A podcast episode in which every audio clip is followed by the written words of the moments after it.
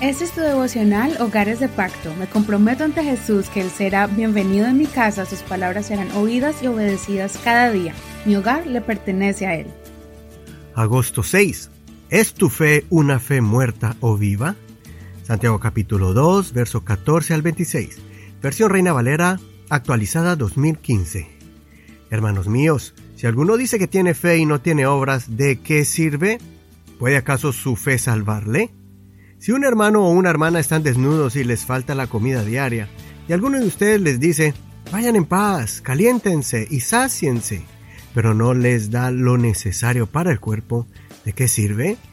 Así también la fe, si no tiene obras, está muerta en sí misma. Sin embargo, alguno dirá, tú tienes fe y yo tengo obras. Muéstrame tu fe sin tus obras y yo te mostraré mi fe por mis obras. ¿Tú crees que Dios es uno? Bien haces, también los demonios creen y tiemblan. Pero, ¿quieres saber, hombre vano, que la fe sin obras es muerta? ¿No fue justificado por las obras nuestro padre Abraham cuando ofreció a su hijo Isaac sobre el altar? Puedes ver que la fe actuaba juntamente con sus obras y que la fe fue completada por las obras. Y se cumplió la escritura que dice, y creyó Abraham a Dios, y le fue contado por justicia y fue llamado amigo de Dios. Pueden ver, pues, que el hombre es justificado por las obras y no solamente por la fe. De igual manera, ¿no fue justificada también la prostituta Rahab por las obras cuando recibió a los mensajeros y los envió por otro camino? Porque tal como el cuerpo sin el espíritu está muerto, así también la fe sin obras está muerta. En este segundo capítulo miramos varios temas. Pero el que hoy quiero que observemos es la explicación del apóstol sobre la fe y cómo demostrarla con frutos, que son las acciones que producimos como resultado de esa fe, la cual decimos que profesamos.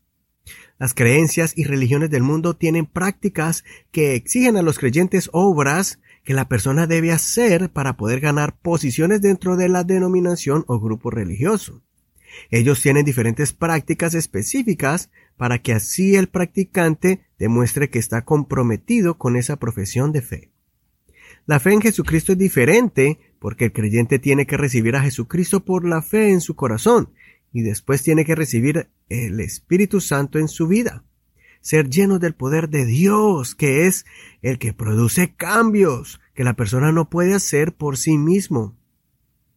Como resultado de estos cambios, la persona comienza a tener revelaciones de lo alto y comienza de forma natural, sin ningún sentimiento de obligación, a realizar acciones y obras dadas por el Espíritu Santo.